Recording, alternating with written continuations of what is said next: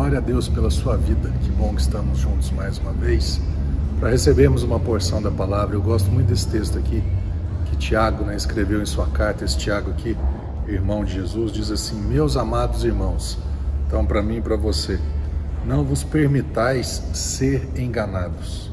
E o que, que ele fala? Para que eu e você tomamos, tomemos todo o cuidado de não sermos enganados ele fala que toda boa dádiva e todo dom perfeito vem do alto, descendo do Pai das luzes, em quem não há oscilação, como se vê nas nuvens inconstantes.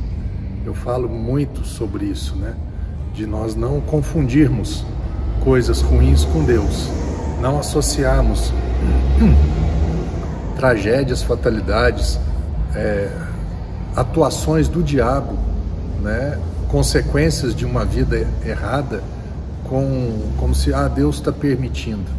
E para mim Deus permitir é a mesma coisa de, de, de falar que Deus está assinando embaixo e pode fazer isso porque é isso que eu quero. Então que você e eu estejamos muito atentos. Deus é bom. Deus é amor.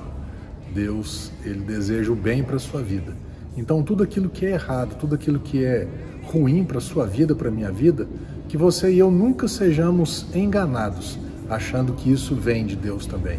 Não, coisas boas vêm de Deus, coisas do mundo, do diabo, escolhas erradas nossas, consequências de decisões erradas, tudo isso vem, né, não de Deus. De Deus vem sempre coisas boas.